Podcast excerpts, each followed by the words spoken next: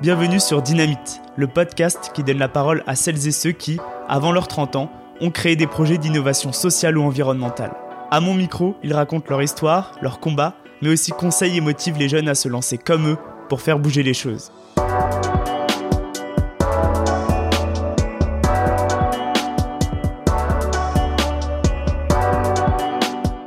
Après ses études et un premier emploi, Pauline connaît une période de chômage. Elle voit ce temps tout d'abord comme une opportunité pour se lancer sur de nouveaux projets. Cependant, après quelques process d'entretien qui ne donnent rien, elle commence à ressentir des sentiments négatifs, dévalorisation, isolement, perte de confiance en elle. Elle se demande alors qu'est-ce que je peux faire de mes journées pour faire des choses qui m'éclatent? Elle commence à suivre des formations, écoute des conférences, développe de nouvelles compétences, fait du bénévolat et sent petit à petit une nouvelle dynamique qui s'enclenche. Ce constat lié à la période de recherche d'emploi a aussi été fait par Émilie et Fabien. Ensemble, ils lancent Active Action, une association qui propose aux personnes en transition professionnelle des ateliers gratuits et collaboratifs pour rencontrer de nouvelles personnes, identifier et développer leurs compétences et dépasser les freins liés à cette période. Alors comment transformer le chômage pour des milliers de personnes en une expérience constructive? Merci Pauline et belle écoute.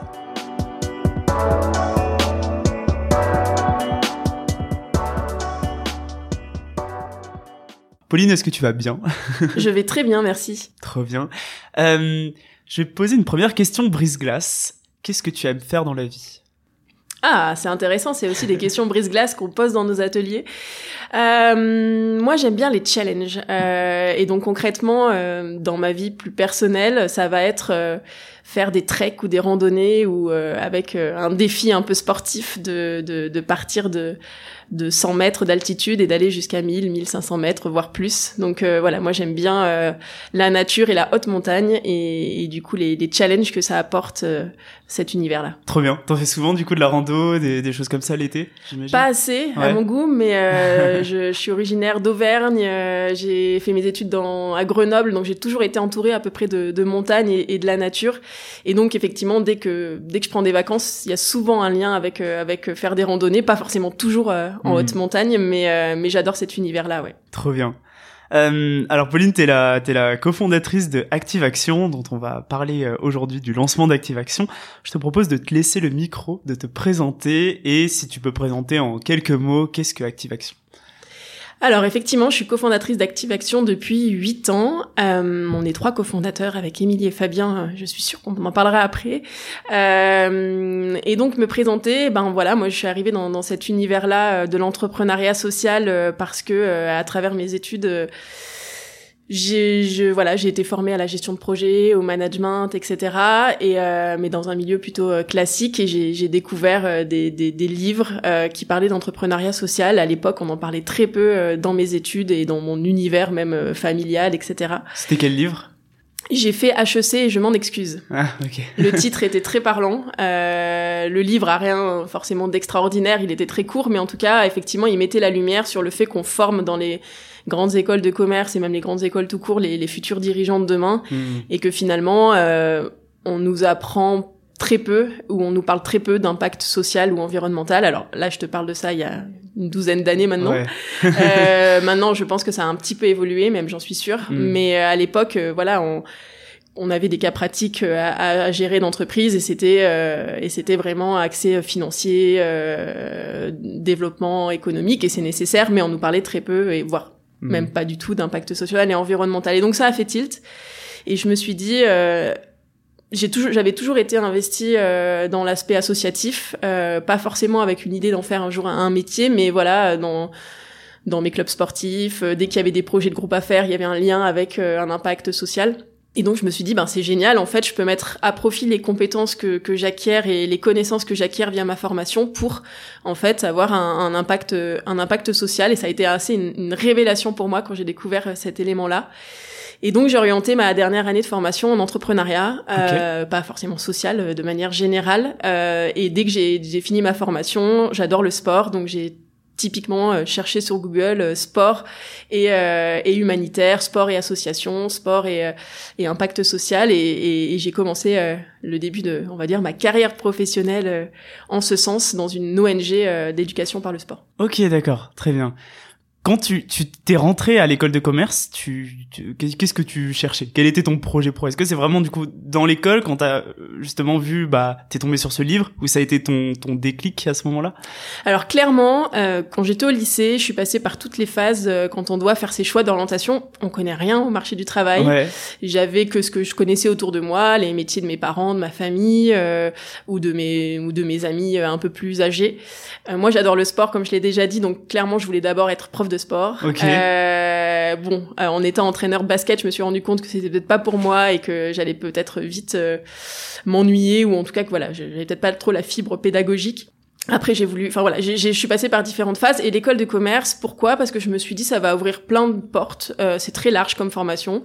Et puis clairement, euh, j'avais une image euh, d'école de commerce où on s'amusait, où il y avait l'aspect très fêtard. Et bon, moi, je crois que ça me correspondait bien à l'époque. Donc voilà, j'avais pas un projet très mmh. défini en me disant je veux faire ça, etc. C'était plus je sais pas trop ce que je veux faire, donc je prends une, filière assez large et euh, qui finalement ouvre beaucoup de portes parce que mine de rien en France c'est aussi un parcours assez assez reconnu avec des avantages et des inconvénients. Mmh. Euh, et donc voilà, j'avais pas du tout de, de, de projet en tête. C'était euh, je veux un peu m'amuser, je veux euh, découvrir quelque chose de très large et donc euh, on part là-dessus.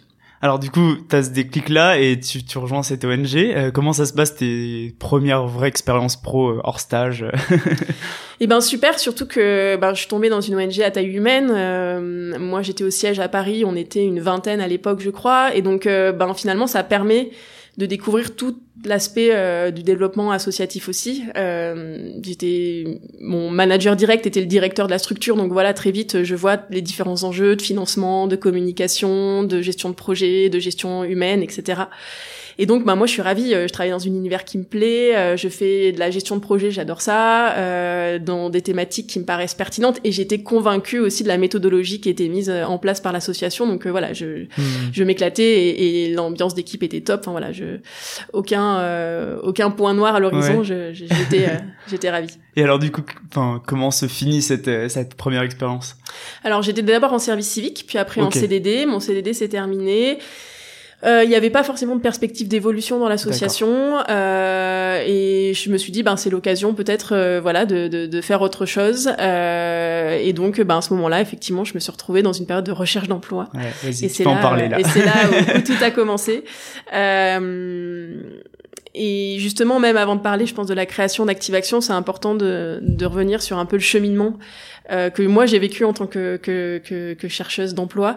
Euh, c'était voulu enfin voilà j'aurais pu enfin c'était voulu. Oui et non parce que l'association euh, voilà euh, avait, rien à me proposer donc mm. euh, c'était aussi un peu subi la, la, fin de mon CDD mais entre guillemets ça me posait pas de problème. J'étais pas j'étais pas déçue de que ça se finisse non plus. Je me suis dit bah voilà une nouvelle aventure. Moi je suis très optimiste mais j'adore les changements. Donc ça ça me stressait pas. Et je me suis dit bah voilà j'ai mm.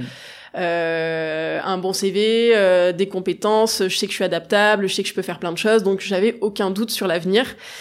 Et je recherchais dans l'économie sociale et solidaire, plutôt gestion de projet dans l'économie sociale et solidaire. Et donc euh, j'ai pris les premiers mois un peu plus pour souffler. Donc euh, je pense euh, les deux trois premiers mois. En plus c'était l'été. Enfin voilà, on va dire des longues vacances. Je commençais voilà à m'intéresser un peu à à, à, qui recruter, etc. Mais de manière un petit peu éloignée. Okay. Donc bon cette phase, aucun souci à l'horizon. Enfin aucun souci. On commençait quand même à me poser alors tu veux faire quoi après mmh. des questions? Mais bon je me là oui normal moi aussi je me pose ces questions là. et puis en septembre j'ai commencé à, à, me mettre dans une recherche beaucoup plus active. Euh, et là, euh, ben, je trouvais des offres qui m'intéressaient, mais euh, bah, j'ai essuyé plusieurs refus. Euh, et à la fois ben c'était positif parce que j'arrivais toujours dans les deux trois derniers euh, alors qu'il y avait à l'époque 300 enfin on me disait il y a énormément de candidats pour ces, ces offres là hmm. donc j'étais assez rassurée de ce point de vue là mais ça le faisait toujours pas et donc je retrouvais pas un, un, un emploi euh, un emploi. Et donc mine de rien même si j'étais assez optimiste même si je savais que je me faisais pas de soucis euh, pour l'avenir, ben, j'ai commencé à ressentir des sentiments négatifs. Un des premiers, je pense, c'est ben, effectivement la perte de confiance en soi, de dire ben, je suis refusée, euh, donc qu'est-ce qui va pas dans mon profil, ou est-ce qu'il y a des choses qui ne fonctionnent pas, est-ce qu'en fait je suis pas assez compétente pour les postes auxquels je postule? Donc je commençais à me poser des questions et, à regarder des postes avec un peu moins de responsabilité en me disant ben voilà. Donc je pense que ça c'était un des premiers sentiments négatifs que j'ai perçus. Un deuxième, c'était l'isolement. toute la journée, je me retrouvais toute seule. à l'époque, j'étais en couple. Euh, je me rappelle ce côté, ben, je suis toute seule toute la journée. Et si le soir, mon, mon conjoint avait la bonne idée d'aller avec ses copains ou en tout cas que je me retrouvais seule ben j'étais je ressentais un sentiment de colère en me disant ben il me laisse toute seule mmh. euh, donc voilà je me sentais seule euh, je, je recommençais à avoir des ressentis négatifs envers euh, envers mon conjoint euh, je perdais confiance en moi et et un sentiment de repli sur soi parce que du coup j'osais plus trop sortir. J'avais honte de dire que j'étais en recherche d'emploi. Mmh. les questions classiques de alors t'en es où? Tu fais quoi? Ben je, je les je les je les évitais au maximum. Et donc, euh, enfin voilà, j'ai des images où, où je revais, euh, enfin je vais chez mes parents et là je recroise des des des des, des anciens euh, camarades d'école mmh. qui me disent alors t'en es où? Et j'étais là, ah, j'avais honte de dire que j'étais en recherche d'emploi, donc je trouvais des, je trouvais une manière d'en parler de manière un peu constructive, mais voilà, je sentais un, une tension, une tension. Et donc, au bout d'un moment, je me suis dit, écoute, euh, tu, tu, recherches du travail dans la journée, mais bon, tu passes pas ta journée à faire des CV, des lettres de motivation. Qu'est-ce mhm. que tu peux faire de ces journées pour qu'en fait euh, tu puisses continuer à faire des choses qui, qui, qui t'éclatent?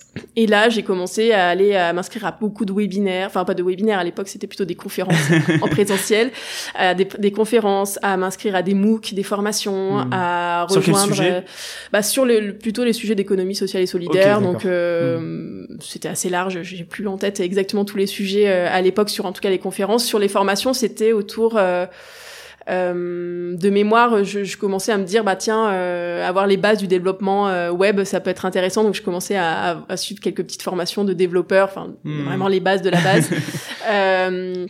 Et donc voilà, j'ai commencé à être dans cette dynamique-là, à faire du bénévolat. Je me suis inscrite en tant que bénévole dans une association pour accompagner des entrepreneurs. Et donc, euh, mine de rien, en fait, à, ce moment-là, euh, j'ai trouvé aussi un, petit job alimentaire, on va dire, euh, pour bah voilà aussi, et ce qui me permettait aussi de créer du lien social et d'être, d'avoir un pied dans dans un rythme aussi professionnel. Et finalement, dans cette phase-là, je me suis sentie très positive. Euh, J'étais pleine d'énergie, je rencontrais des gens super, mmh. euh, et ça s'est ressenti parce que je pense qu'à ce moment-là, j'ai eu beaucoup plus d'opportunités aussi d'entretien, mmh. et dans les entretiens, et eh ben euh, j'avais des retours, même si à la fin ça se, j'avais pas le poste, j'avais des retours quand même très positifs. Je sentais que je dégageais quelque chose de de, de très positif. Et tu voilà. tu sentais juste que t'avais plus de sentiments négatifs à ce moment-là, ou bah quand même tu ressentais, enfin c'était un peu plus montagne russe, tu vois, genre. Euh, ça ouais, un peu montagne russe. Je, je, dirais pas que je ressentais plus de sentiments négatifs, mais je sentais une dynamique totalement différente où en mmh. fait, euh, voilà, j'avais moins de pression sur mon conjoint parce que ben mmh. j'attendais pas que de sa part euh, du lien social parce que j'en avais dans ma journée avec d'autres personnes euh, qu'en fait quand on me disait bah alors t'en es où? Qu'est-ce que tu fais de tes journées? Ben je disais ah bah j'ai fait telle formation j'ai suivi euh, tel webinaire euh. et donc en fait j'avais des choses à raconter parce que mmh. je me sentais aussi utile mmh. en aidant des entrepreneurs en en travaillant un petit peu quelques heures par jour donc en fait j'avais un rythme aussi mmh. ça me crée le fait d'avoir des, des, des, des événements dans la journée ça me crée un rythme donc très vite j'ai senti clairement que en fait c'était une période où et c'est ce que je dis maintenant avec du recul j'ai beaucoup plus je pense développé mon CV mes compétences limites dans cette période. Enfin peut-être pas beaucoup plus mais en tout cas euh, j'ai continué à mmh. autant les développer que quand j'étais en, en, emploi parce que ben j'ai appris plein de choses j'ai découvert plein de sujets euh, intéressants. carrément. Et ben moi je me enfin ça me parle énormément ce que ce que tu dis parce que j'ai eu deux périodes de chômage euh, très différentes l'une de l'autre où la première en plus il y avait euh, il y avait le second confinement. Bon voilà c'était pas c'était pas la joie quoi. Et effectivement tu tu te sens au début tu tu ressens euh, enfin tout va bien t'as confiance en toi. Tu, comme tu dis t'es un peu excité par l'inconnu en mode bah justement ça va être un nouveau un nouveau challenge et c'est vrai que t'as raison, très vite on a ces sentiments de sentir un peu hors circuit et c'est pas pas simple à gérer. Et on commence, comme tu dis, à être de plus en plus mal à l'aise face aux questions de enfin aussi avoir un peu la flemme de, de alors euh, qu'est-ce que tu fais qu'est-ce que tu recherches euh, toujours le truc alors que t'es juste en recherche d'emploi et des fois t'as juste envie qu'on te laisse tranquille là-dessus quoi et euh, et c'est vrai que le second bah justement j'ai vraiment accéléré sur ce projet de podcast et comme tu disais je pense le fait de se remobiliser on sent à quel point en fait on c'est un peu on fait c'est je sais pas si c'est un peu vulgarisé le truc comme ça mais on fait quelque chose de sa vie quoi et et je pense que c'est vraiment très parlant pour beaucoup de gens. Pourtant, on n'a pas de raison sur le papier de, de, manquer de confiance en soi, mais ça arrive quand même très vite et très fréquemment, à mon avis. Je sais pas comment ça s'explique. Est-ce que c'est juste qu'on on perd du sens ou, enfin, je sais pas. Quel est ton point de vue là-dessus? Mmh, Hum, je pense qu'il y a, il y a plusieurs, euh, plusieurs aspects. Un premier, c'est aussi ce qu'on nous renvoie. Euh, Aujourd'hui, être en recherche d'emploi dans la société, c'est quand même pas euh, très, très bien vu. Euh, Mhm. ça, ça a tendance à changer parce qu'aujourd'hui, je pense que le chômage peut toucher n'importe qui, ce qui était peut-être un petit peu moins vrai avant. Enfin, en tout cas, euh, c'était le marché de l'emploi était aussi un peu différent. Et parce que aussi les personnes maintenant, euh, de plus en plus, je pense, choisissent, on parle de la grande démission, enfin choisissent aussi des périodes, voilà, un peu de reconversion, un peu de de, de, de prise de recul avant de, de, de retrouver une expérience professionnelle. Mais voilà, je pense que c'est le regard que la société nous renvoie. Euh, on se, en France, en tout cas, on se caractérise beaucoup par, un, par notre emploi, par notre Mhm. activité professionnelle. Quelque chose qui m'a marqué. En avançant dans l'âge, j'ai fait de plus en plus de mariages, la trentaine arrivant. Quand on est euh, à la mairie, on présente les parents des mariés par nom, prénom, profession. Ouais, c'est vrai. Mhm. C'est les deux critères qu'on dit en premier, et c'est on, on dit rarement autre chose. Mhm. Et ça m'a éclairé sur le fait qu'en fait, dans la société aujourd'hui, on nous présente, enfin, l'aspect professionnel, quand tu rencontres quelqu'un, c'est qu'est-ce que tu fais dans la vie, c'est une des premières questions qui arrivent. Mm. Et clairement, euh, la perte de confiance, je pense qu'elle vient de là, c'est-à-dire que le regard qu'on nous renvoie, c'est, ben, en fait, t'existes, enfin, c'est pas t'existes pas dans la société, c'est, euh, euh, t'as pas de statut parce que tu travailles pas et t'es en, en recherche d'emploi. Donc je Ouais. pense qu'il y y a vraiment ce, ce truc-là euh, Ouais, assez carrément. systémique Mm. que la société nous renvoie. Euh, la deuxième chose, ben c'est ça, c'est que finalement euh, tu, tu te vends face à des personnes euh, en entretien et encore quand t'arrives à avoir des entretiens euh, qui te disent ben non et donc du coup tu ben ça te remet en question en fait c'est des petits échecs euh, que tu que tu vis au jour le jour ou alors t'envoies des CV t'as pas de réponse et donc du coup ben voilà euh, au quotidien euh, au quotidien t'arrives pas forcément toujours à atteindre euh, tes, tes objectifs.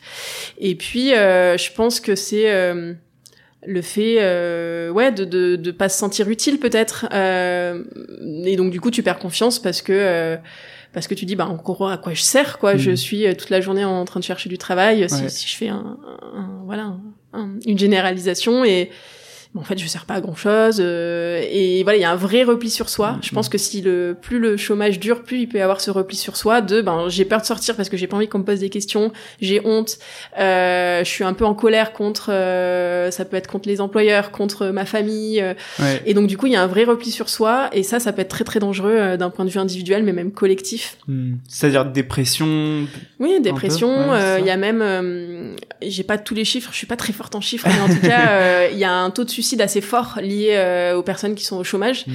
je crois qu'il y a plus euh, de personnes qui se suicident euh, avec des liens liés à- au fait qu'on soit au chômage que d'accidents de la route Ah oui. en France. Enfin, en fait, Mm. et, et, et c'est ce que Émilie, ma cofondatrice, dit souvent, c'est il y a beaucoup de choses qui ont été mises en place par le gouvernement pour justement limiter les accidents de la route. Et ben, qu'est-ce qu'on fait pour limiter justement les incidences négatives du chômage sur la santé et sur Mm. euh, et sur et sur la société? Et il y a des impacts individuels, mais il y a des impacts aussi sociétaux parce que mine de rien, quand je te disais tout à l'heure que je postulais à des offres en dessous de mes compétences, ben finalement ça veut dire que mon potentiel il était revu à la baisse Ouais, euh, par moi-même et Mhm. que du coup je croyais moins en mes compétences, moins en mon potentiel et que euh, et que je me dévalorisais. Et ben du coup c'est aussi une perte entre guillemets. euh, Ouais. euh, je- voilà, euh, si on si on démultiplie ça parce que Mhm. À mon échelle personnelle, c'est pas une perte, mais je veux dire, euh, Ouais, voilà, ouais, si euh, on est Mm. 10 000, euh, 15 000, 20 000, 30 000, 1 million à penser comme ça, ben voilà, c'est aussi euh, un million de personnes qui euh, qui croient moins en leurs compétences et qui qui, qui se dévalorisent. Ouais, c'est c'est c'est super intéressant ce que tu dis et, et c'est vrai qu'effectivement euh, quand tu vois le, le, le regard de la société sur des demandeurs d'emploi aussi je pense euh, l'isolement dans lequel euh, euh, on peut mettre les personnes en mode euh, ordinateur et tu vas chercher depuis chez toi tes offres et du coup c'est vrai que tu enfin t'as raison tu finis par te replier sur toi-même et puis euh, et puis à ressentir ouais une forme de un peu de colère sur euh, quand on te pose des questions à devenir bien plus à vif alors que je pense que c'est juste des habitudes de, de la part des gens quoi euh, toi, t'as, du coup, tu fais cette série d'entretiens, donc tu te remobilises, tu sens quand même que du coup, bah, tes sentiments négatifs sont euh, un peu plus contenus. Euh, alors, comment ça se passe ensuite? Est-ce que tu arrives à trouver un job ou est-ce que t'as une idée d'entrepreneuriat qui arrive à ce moment-là? Alors, euh, à ce moment-là, je tombe sur une offre, euh, justement postée par Émilie et Fabien, qui recherchent un associé. Ok. Et donc c'est comme ça en fait que moi euh, l'aventure Active Action a démarré. C'est-à-dire que c'est pas forcément moi qui ai eu l'idée à la base, euh, mais Émilie pour la petite histoire donc. Euh, Donc j'ai pas retrouvé pour répondre à ta question, non j'ai pas retrouvé d'emploi. J'ai créé Active Action euh, quelques mois plus tard. Euh, Émilie et Fabien, euh, donc eux sont à Strasbourg, moi je suis à, à Paris et à l'époque ils se rencontrent eux euh, en faisant leur service civique. Euh, et puis ben après leur service civique ils, ils, ils ont une période de chômage.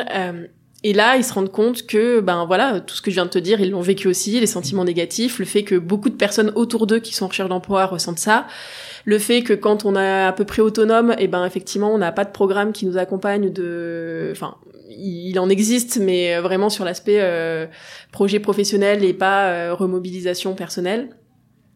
Et surtout, en creusant, ils se rendent compte que euh, il y a des études scientifiques qui montrent l'impact des risques psychosociaux liés au chômage sur la santé, sur la société, sur les individus, etc. Mmh. Et que c'est des un des premiers freins de retour à l'emploi. C'est-à-dire que si on se sent pas en confiance, si on se sent démotivé, si euh, euh, on perd un peu euh, d'optimisme et confiance en l'avenir, et ben effectivement c'est beaucoup plus difficile de retrouver du travail que si on est dans une dynamique beaucoup plus euh, positive. Mmh.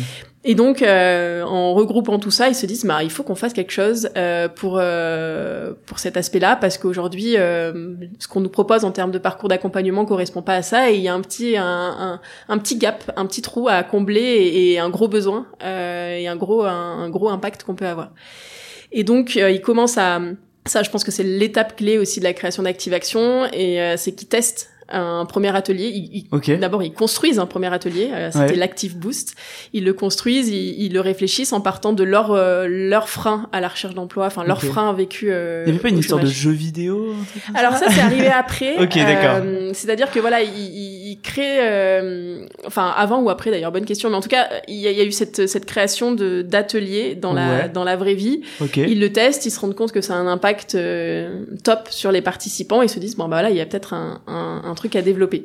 Et effectivement, euh, comment nous on s'est rencontrés, c'est que ils ont euh, la bonne nouvelle, c'est qu'ils rejoignent un programme d'incubation chez Make Sense, donc le Sense Cube à l'époque. Donc c'était la première promotion. Et ce, ce programme-là a lieu à Paris. Donc ils font assez mmh. régulièrement des, des, des, des, des allers-retours entre Paris et Strasbourg. Et du coup, il y a des opportunités qui naissent aussi euh, dans le réseau Île-de-France, parisien. Et, et c'est à ce moment-là où ils se disent, bah, il faut qu'on cherche un, un, associé, une associée euh, sur, sur, sur, sur Paris pour développer avec nous euh, cet aspect-là. Surtout qu'à l'époque, Fabien travaillait à temps plein, donc il fait ça à côté de son travail. Ah Émilie, elle, mmh. travaille à mi-temps. donc ils se disent, ben voilà, il, nous faut quelqu'un d'autre avec nous pour, pour développer l'association et même la créer. À l'époque, elle n'était même pas créée. Et, euh, et, donc ils postent une annonce, un peu comme une offre d'emploi, sauf qu'il n'y avait pas de salaire à la clé. C'était vraiment un poste d'associé et de cofondateur.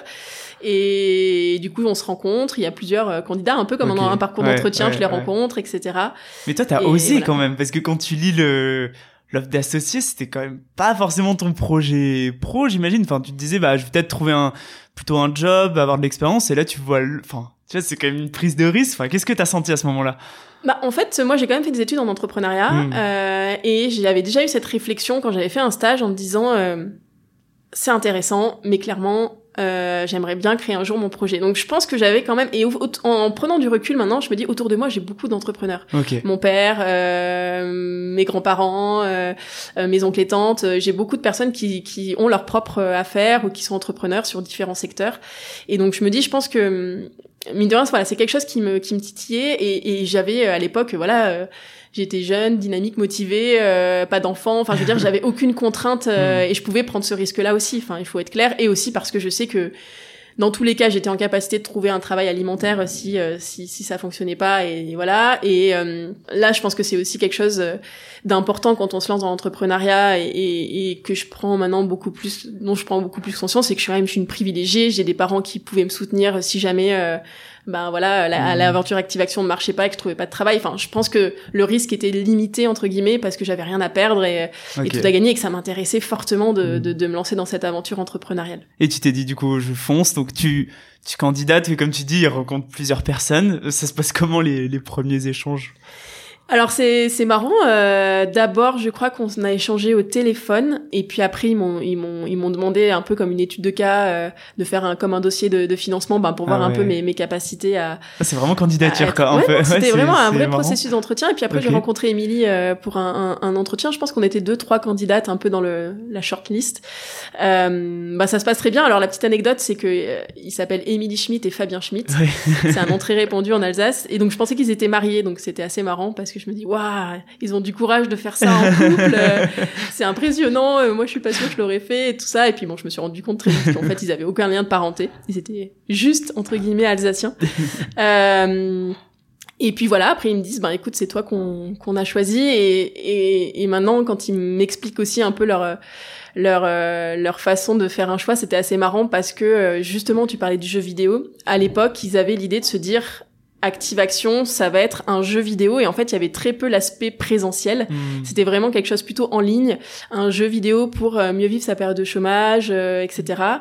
Et du coup, on, lui, on leur conseillait beaucoup de trouver un profil euh, qui ait des compétences techniques dans le développement web, euh, dans Ok, le développement. d'accord. Et, euh, et maintenant, Émilie et Fabien me disent, euh, en fait, on regrette pas de pas avoir écouté, euh, euh, de pas avoir écouté euh, ce qu'on nous disait en disant choisissez un profil complémentaire, mais plutôt euh, d'avoir choisi quelqu'un avec qui euh, on a la même vision, avec qui on sent que ça va le faire euh, humainement aussi. Ouais, carrément. Et ça, je pense, c'est un des premiers conseils que je donnerais à des entrepreneurs, c'est euh, entourez-vous et si vous trouvez des associés, euh, assurez-vous que vous partagez une vision commune assez forte parce que Mm. clairement, c'est ce qui fait qu'on est aujourd'hui, mine de rien, huit ans après, encore tous les trois ici et Ouais. tous les trois impliqués dans Active Action.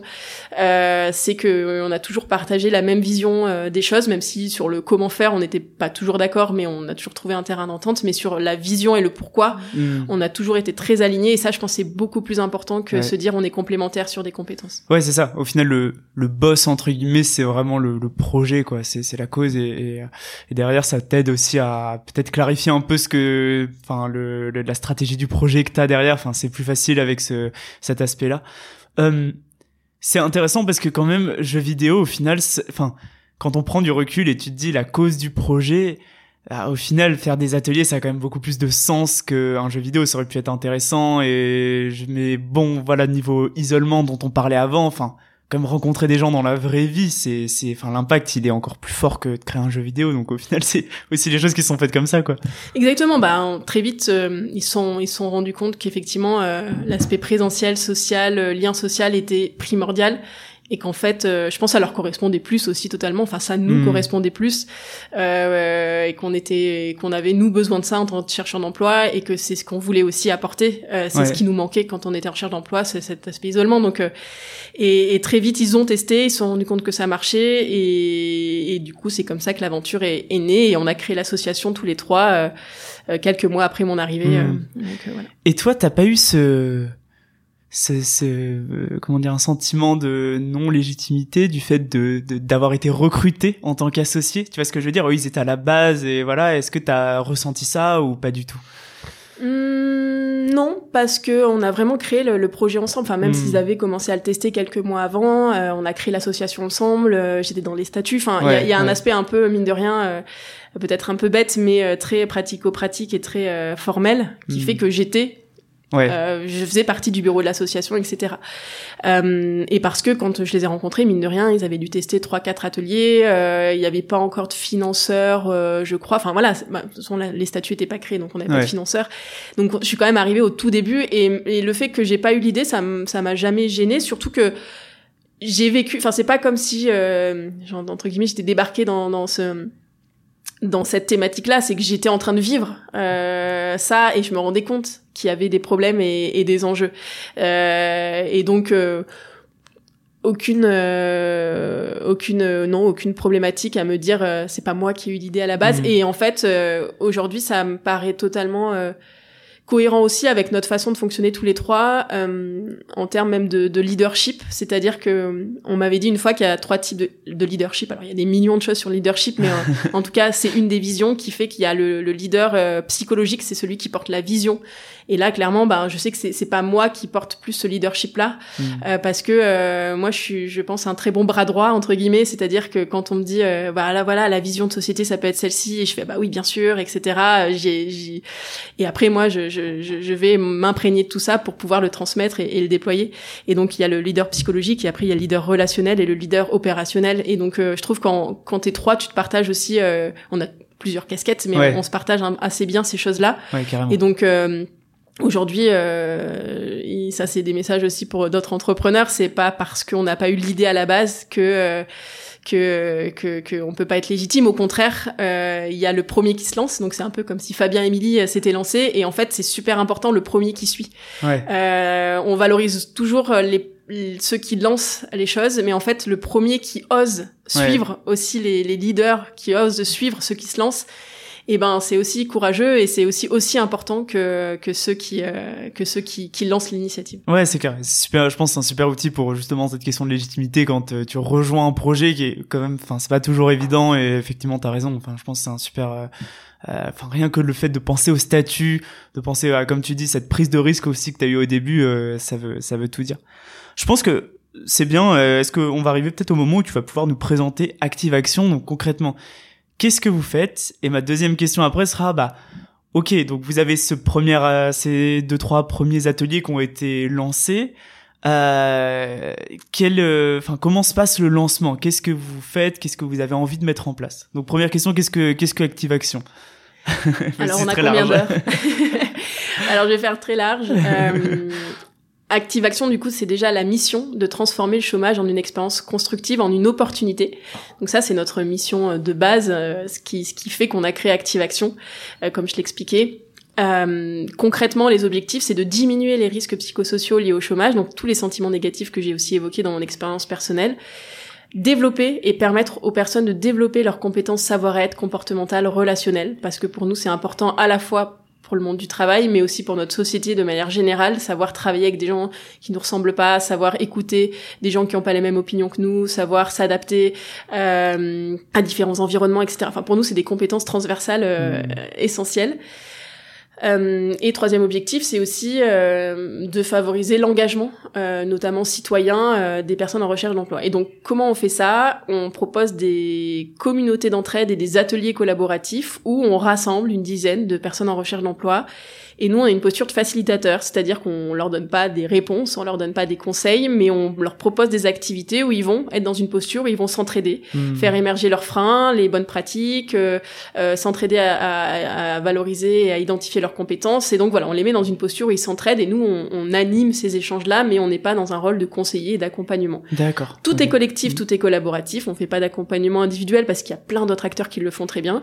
Euh, et on, notre particularité sur cet aspect communauté, c'est que on propose aux personnes en recherche d'emploi d'être formées pour à leur tour animer ces ateliers ou créer leur propre atelier. Ce qui fait qu'aujourd'hui, on a accompagné plus euh, de 20 20 000 personnes dans une cinquantaine de villes en France parce que des personnes nous, sont, nous ont dit écoute je suis en recherche d'emploi j'ai du temps et j'ai envie de développer mes compétences dans ma ville il n'y a pas d'atelier active action je veux en développer donc comme ça on a des, des bénévoles hmm. un peu partout qui, qui développent euh, des ateliers et juste pour finir sur Active Action, ça c'est notre, euh, c'est comme ça qu'on a commencé et c'était euh, notre première mission. Ouais. On a toujours eu à cœur dès le début de se dire dans dix ans on n'existe plus. Alors ça hmm. fait déjà 8 ans, on, on va dire dans peut-être dans 15 ans, 20 ans. En fait, pourquoi pourquoi on peu importe, j'ai envie de dire la durée, ce qui est important dans cette vision-là, c'est de se dire on se crée parce qu'on sent qu'il y a un besoin sur un aspect particulier. Hmm. Mais il y a plein d'acteurs en place qui qui ont des expertises et qui ont une capacité d'action très large au niveau national. On veut en avoir un impact systémique et de se dire ce qu'on expérimente sur le terrain, on le formalise et on le transmet à d'autres acteurs pour se dire bah en fait, on n'a plus besoin de nous hmm. sur ces aspects-là. Euh, ça veut dire nous, on n'est pas là pour euh, réduire le chômage à zéro, on est là pour que cette période soit constructive et développer ses compétences savoir-être. Et donc pourquoi je te dis ça, c'est que dès le début, on a eu à cœur de se dire on veut travailler avec tous les acteurs du travail. Ok, on travaille avec les chercheurs d'emploi, mais aussi avec les structures d'insertion socio-professionnelle, avec les acteurs publics et avec les entreprises. Et donc dans les premières années, on a on a plutôt focalisé sur la recherche d'emploi parce qu'on voulait montrer que ça marchait, on voulait montrer l'impact et on voulait euh, convaincre et, et, dire bah voilà, euh, ce qu'on fait ça ça peut avoir un impact sur euh, ce qu'on s'est dit et comment on vous propose de l'intégrer. Et depuis maintenant plusieurs années, on, on, a tout un axe aussi de développement, de formation, d'accompagnement d'autres acteurs de l'emploi pour qu'ils puissent eux bénéficier de, de cette expérience et de cette expertise et l'intégrer dans leur parcours d'accompagnement. Et on va plus loin puisque on accompagne aussi les entreprises dans tout ce qui est recrutement inclusif, management collaboratif, etc. Mmh. Le fil rouge de tout ça, pour terminer, c'est finalement comment rendre accessible euh, les compétences, le développement des compétences savoir-être à euh, n'importe qui, que ce soit euh, de, de 7 à 77 ans et, et, voire plus. Et hum, donc il y a vraiment ce fil rouge entre tout ce qu'on fait et l'aspect de diminuer les risques psychosociaux aussi dans, dans les parcours professionnels. Ouais, c'est je rebondis quand même sur le point qui m'a marqué, c'est vraiment l'idée de de se dire dans 10 ans on n'existe plus.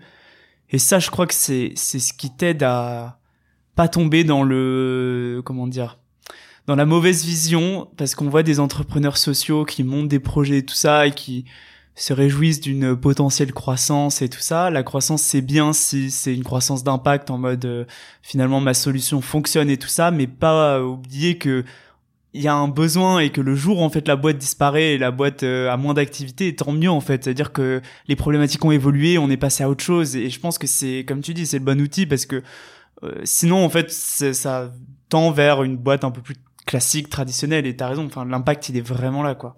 Alors après, je pense que selon les sujets, selon les, les environnements, euh, en fait, euh, des fois, c'est nécessaire qu'il y ait des acteurs qui restent très mm. longtemps et qui s'installent. je pense que nous, c'est aussi comme ça qu'on a construit parce que euh, parce qu'il y a déjà beaucoup d'acteurs en place sur mm. ces sujets-là, parce que c'est aussi des thématiques, j'ai envie de dire, peu importe les bords, les bords politiques, l'emploi, c'est quand même une des thématiques principales dans tous les programmes politiques. Ouais, carrément.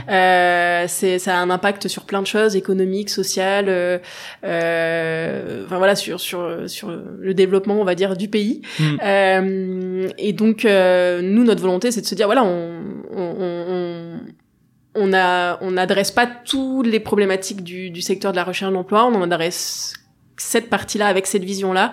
Et comment on peut la transmettre. Je pense que c'est aussi lié à à des, des, raisons personnelles parce que c'est aussi comme ça que nous on a envie on a envie de le développer.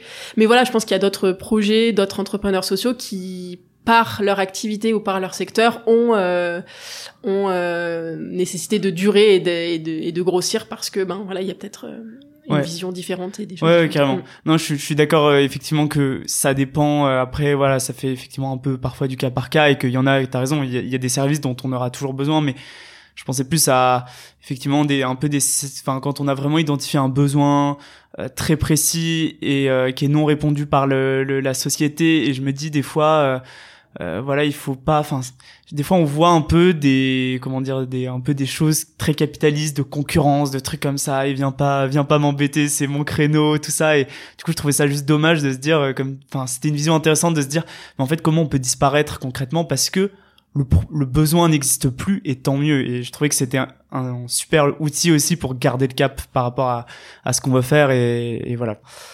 Euh, Comment se passe du coup le lancement des premiers ateliers et comment vous, avez, enfin j'ai bien compris, du coup il y a une pédagogie où ils sont acteurs, c'est eux qui font l'atelier en fait. Et ça, ça les remobilise. Donc ça part aussi du principe que chacun en fait autour de la table a des compétences et euh, peut apporter, construire le contenu. Comment ça se passe quand même les premiers ateliers? Est-ce que ça prend? Est-ce qu'il y a quand même des galères, des difficultés? Enfin, quel est ton retour là-dessus? Mmh, Non, ça prend. Enfin, en tout cas, très vite, on voit l'impact et très vite, on a quand même beaucoup de retours positifs. Euh, les premières mesures d'impact qu'on fait, c'est ça, c'est 95% des gens qui sont satisfaits, qui ont qui ont un impact, qui, enfin, qui en ressentent un impact positif, euh, qui développent des compétences savoir-être, qui se sentent utiles. Donc très vite, on a des, des très très bons retours et c'est là où on se dit, ben clairement, euh, clairement, on a on a on a une carte à jouer et on sent qu'on a un, bel outil pour accueillir, euh, adresser ce besoin-là. Euh, après des galères, oui, il y en, a, il y en a tout le temps. Je pense que dans la façon que Émilie et Fabien ont eu de créer le premier atelier, il était très réfléchi et et et quelque chose qu'ils ont mis en place très vite et que c'est quelque chose qu'on transmet en interne à toute notre équipe et même à nos partenaires, c'est la notion de cadre et de posture. Ouais. Euh, souvent, on nous demande qu'est-ce qui est innovant dans, nos, dans, dans, dans, vos ateliers. C'est difficile souvent de répondre parce que c'est des choses qui sont presque impalpables et que nous, on met derrière, on a quand on arrive dans nos ateliers, très vite, on met un cadre en disant voilà les règles du jeu, euh, voilà comment on vous propose de fonctionner parce que euh, on veut avoir tel impact. C'est-à-dire que dans le cadre, il va y avoir euh, le non-jugement qui est assez important. on est jugé assez régulièrement quand on est en recherche d'emploi sur ses CV, son entretien, par la société, par les Mhm. gens qui nous entourent. Et là, c'est de se dire, je, je trouve un espace où je peux en fait me libérer sur qui je suis, sur ce que j'ai envie de dire, et ne pas me sentir jugée, et ne pas juger aussi les idées des autres, et avoir cette posture un peu de, de neutralité.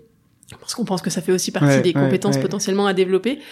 Et, euh, et donc voilà, de non-jugement, de, de bienveillance, d'écoute. Et clairement, en mettant ce cadre et en l'incarnant à travers notre posture de facilitateur, c'est-à-dire que bah voilà, si nous on on n'incarne pas ça, bah il va y avoir des, des dissonances. Euh, bah voilà, nous on est aussi dans une posture où on on va euh, être neutre par rapport à ce qui nous est dit, on va rebondir, on va euh, transmettre une énergie positive. Et ben en fait, je pense que c'est ça l'innovation et je pense que c'est ça qui a fait euh, que ça a marché et fonctionné c'est que peu importe, j'ai envie de dire, le contenu de l'atelier, euh, cette posture et ce cadre euh, permettaient aux gens de se sentir à l'aise, de se sentir en confiance, de se sentir utile et de se dire ah bah en fait euh, oui, euh, je peux, euh, j'ai des compétences, je peux aider des autres, je peux euh, être aidé, je peux trouver du lien social, etc. Ouais. Et après, il y a quand même toute une construction pédagogique des ateliers qu'on a affiné au, au fil de l'eau qui permet d'arriver à un point A à un point B euh, et, et maintenant on, on devient aussi enfin on est devenu depuis, depuis maintenant quelques années beaucoup plus expert sur cet aspect pédagogique et comment on amène euh, une transformation ou une prise de conscience et un impact euh, et du coup on réfléchit tout le temps à dès qu'on fait quelque chose à quel est- peut être l'impact de présenter ça comme ça pourquoi on le fait comme ça etc et ce qui fait que on réfléchit euh, en amont à tout ça Et au tout début, vous étiez trois. Vous avez justement cette pédagogie, quelques ateliers testés. Comment ça se passe pour, pour vraiment que, enfin, aujourd'hui, enfin, t'arrives en disant, euh, voilà, je suis cofondatrice d'Active Action, on a accompagné 20 000 personnes, on sait que la solution, elle, est légitime, elle fonctionne. Au tout début, t'as quelques ateliers, vous êtes trois, enfin, comment tu fais pour, euh, pour y aller, quoi, et essayer de convaincre des partenaires, euh, essayer que le truc y prenne, quoi? Bah, je pense qu'on voit aussi les choses euh, au jour le jour. Hein. C'est-à-dire que au début, on, Fabien, Émilie et moi, on était ce qu'on ce qu'on appelle chez nous maintenant des community boosters. C'est-à-dire que voilà, on passait. Moi, je me rappelle avoir animé euh, cinq, six ateliers par semaine. Tous les jours, j'a- j'animais au moins un ou deux ateliers. euh. donc voilà, on était sur le terrain. Je pense qu'il y avait l'énergie des débuts. Enfin, moi, j'adore les, les constructions de projets. Donc, euh, moi, j'étais. euh, c'est c'est les moments où je pense où j'ai aussi beaucoup d'énergie. Donc euh, voilà, parce qu'on voit que ça marchait. Donc, ça donne aussi euh, de la confiance et de l'énergie. Et ben après, c'est c'est et puis on était convaincus parce qu'on apportait, parce qu'on l'avait vécu en tant que chercheur d'emploi, parce qu'on sentait qu'il y avait un besoin qui était appuyé par des études scientifiques, parce qu'on voyait les résultats quand on a animé des ateliers qui étaient très très positifs. Donc ça donne euh, une certaine euh, crédibilité, une confiance, et donc pour aller convaincre les partenaires, ben bah voilà, c'est euh, on frappe aux portes et, et on a des rendez-vous et on transmet, je pense, notre enthousiasme et, et notre énergie. Et, fin- et finalement, quelque chose que je dis aussi, on dit souvent on est soutenu par telle structure ou par tel financeur, mais ça va être des gens qu'on rencontre en fait. C'est c'est ces gens-là qui vont dire bah oui, je crois en ton projet ou j'y crois pas, et du coup ben je vais pousser ton projet ou je veux pas le pousser ou je vais euh, ou on va créer ce partenariat.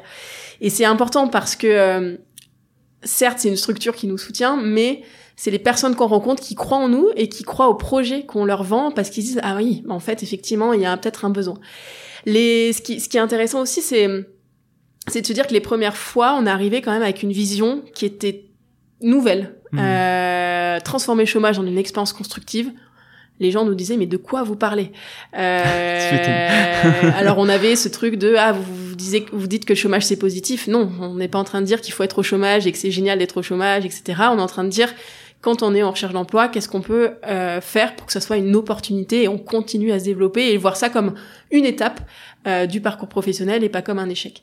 Et donc, quand on arrivait à cette vision-là, même si les individus disaient ah ben oui, je comprends les besoins, effectivement, euh, nous disaient mais mais en fait euh, mais en fait non, euh, nous on, ce qu'on veut c'est accompagner les gens dans vers l'emploi et donc du coup c'est leur les travailler leur- les faire travailler sur leur CV, leur lettre de motivation, euh, comment vous mesurez les gens qui retournent à l'emploi. Donc il y a toute une une une étape de de, de transmettre cette vision. Ouais. Euh, on n'avait pas de à l'époque de de, de dossier de financement de d'appel à projet pardon qui qui correspondait pile poil à ce qu'on faisait donc il fallait toujours qu'on qu'on qu'on qu'on joue avec les lignes, qu'on joue avec les, avec euh, avec les choses. Et puis voilà, c'est grâce à des premières personnes qui ont cru en nous que bah on a pu vraiment euh, continuer d'expérimenter euh, des projets. Et on a vu la différence, c'est que maintenant aujourd'hui euh, et même c'était peut-être cinq ans après, il y a eu des appels à projets qui sont sortis sur justement plus spécifiquement euh, diminuer les risques psychosociaux, Mhm.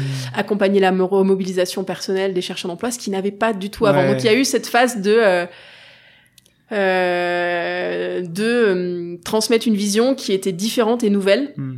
Et du coup, avec tout ce que ça implique, Ouais. d'abord la peur, le questionnement des interlocuteurs, mais qui vous êtes, pourquoi vous faites ça, et puis petit à petit, eh ben, en montrant que ça marche. euh, c'est pour ça que pour nous, la mesure d'impact est super importante. Ouais, carrément. En montrant que ça marche, en montrant que c'est professionnel, que c'est pertinent, que c'est rigoureux, que, que ça a un impact, et ben, on a réussi à, à avancer. Vous étiez hyper précurseur au niveau de la vision à l'époque, comme tu disais. Enfin, c'était quelque chose dont on parlait pas. Enfin, et je trouve que ouais, c'était une bonne, peut-être ça, enfin, qui a permis vraiment d'embarquer les gens, d'embarquer les partenaires aussi, euh, ce, ce côté-là. Euh, il me reste trois questions. Comment tu, enfin, la- l'association, donc au début il y a les ateliers, il y a les partenaires qui commencent à justement se faire embarquer sur cette vision, mais il y a un vrai gap, je trouve, entre euh, le moment où voilà, t'as as une association qui est assez innovante et le moment où t'arrives à en vivre, qui est, qui est vraiment le modèle économique, qui est vraiment le nerf de la guerre aussi pour les associations maintenant.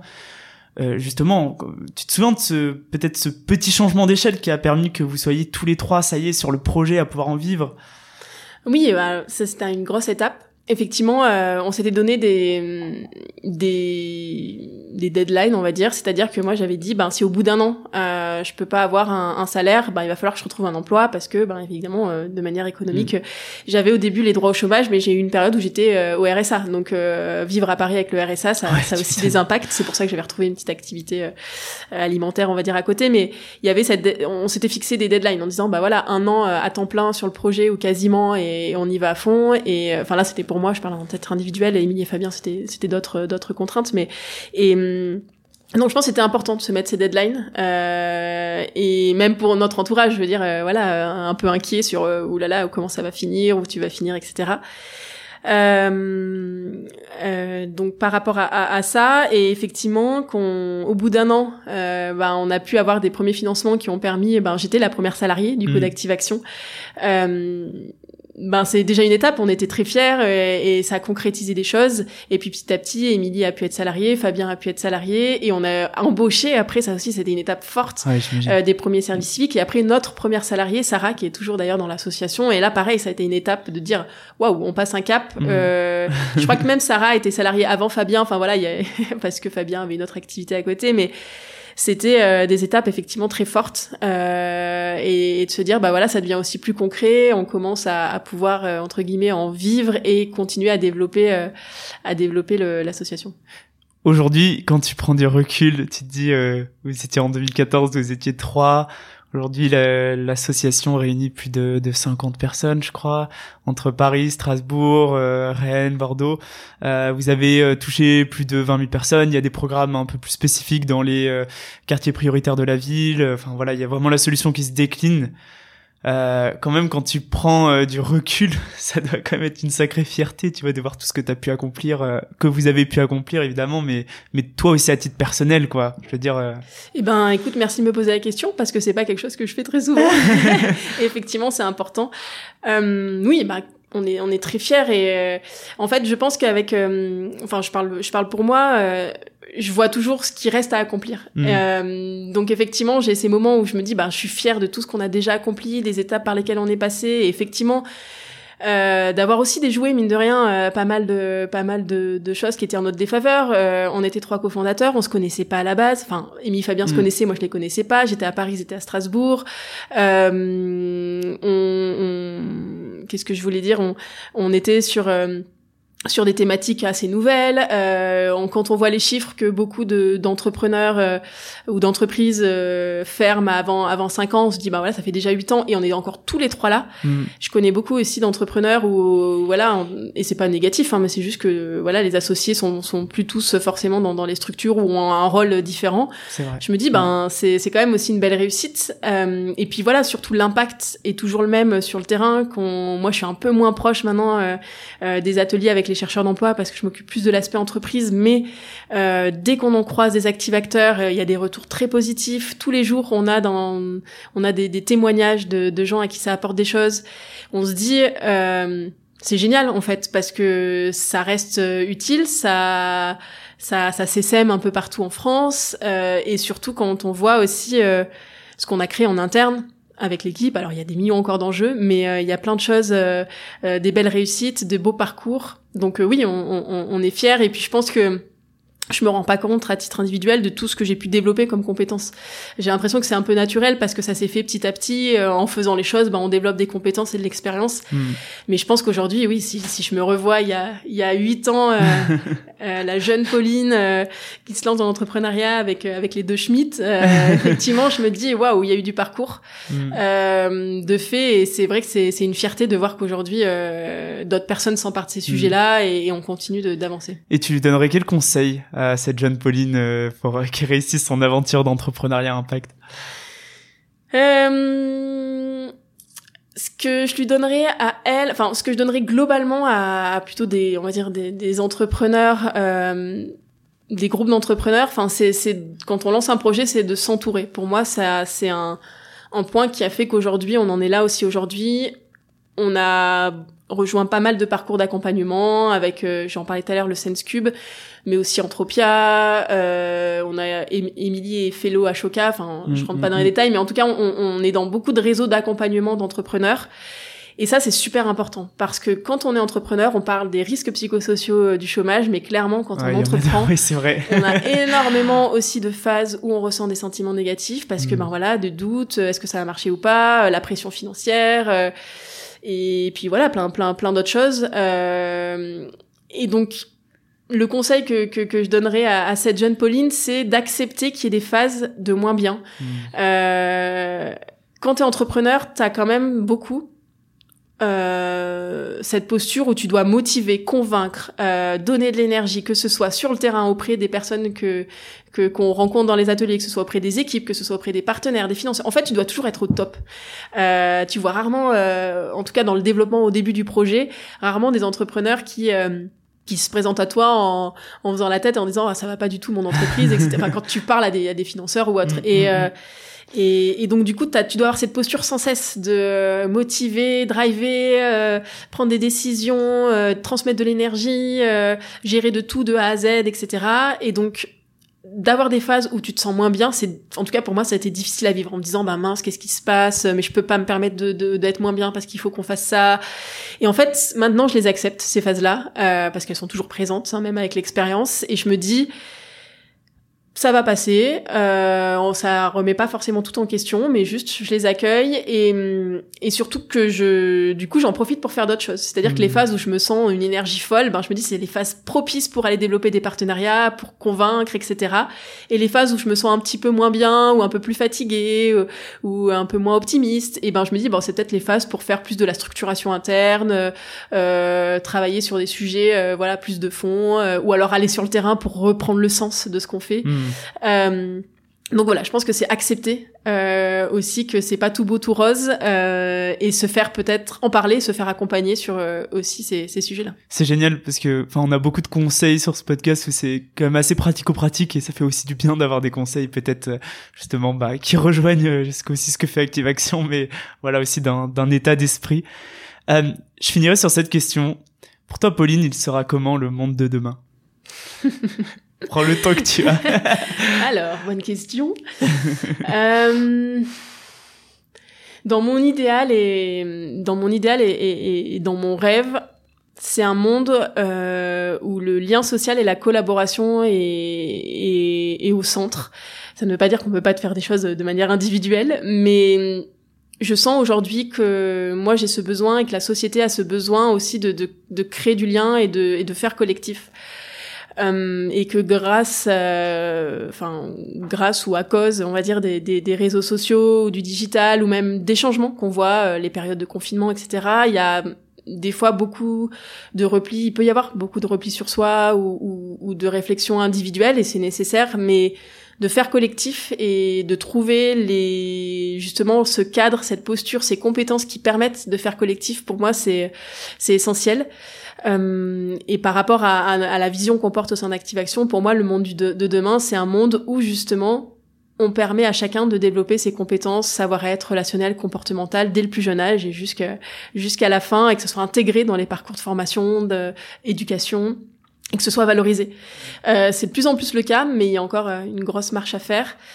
Euh, et le monde de demain, c'est aussi un monde, je pense, où on est moins dans le jugement, euh, on est plus dans l'accueil des différences, euh, où on est plus dans l'accueil de la diversité, où il y a moins de discrimination, euh, plus d'inclusion. Alors c'est des grandes phrases, presque un discours Miss France, euh, mais euh, mais je le vois au quotidien où où pour qu'on soit innovant euh, socialement, pour qu'on soit créatif, pour qu'on soit performant, on a besoin euh, d'être plus ouvert à la diversité. On a besoin euh, que chacun trouve sa place ou crée sa place euh, dans la société. Et clairement, voilà, pour moi, ça va passer par le développement de ses compétences relationnelles. Ça va penser, passer aussi par accepter des phases d'inconfort, c'est-à-dire euh, même moi euh, je porte ce discours-là, mais d'être totalement euh, neutre, sans jugement, euh, net dans la non-discrimination, ben c'est hyper mmh, difficile mmh, mmh, et ça passe. je passe par des phases d'inconfort parce que ça remet beaucoup de choses en question sur ce qu'on a pu m'apprendre,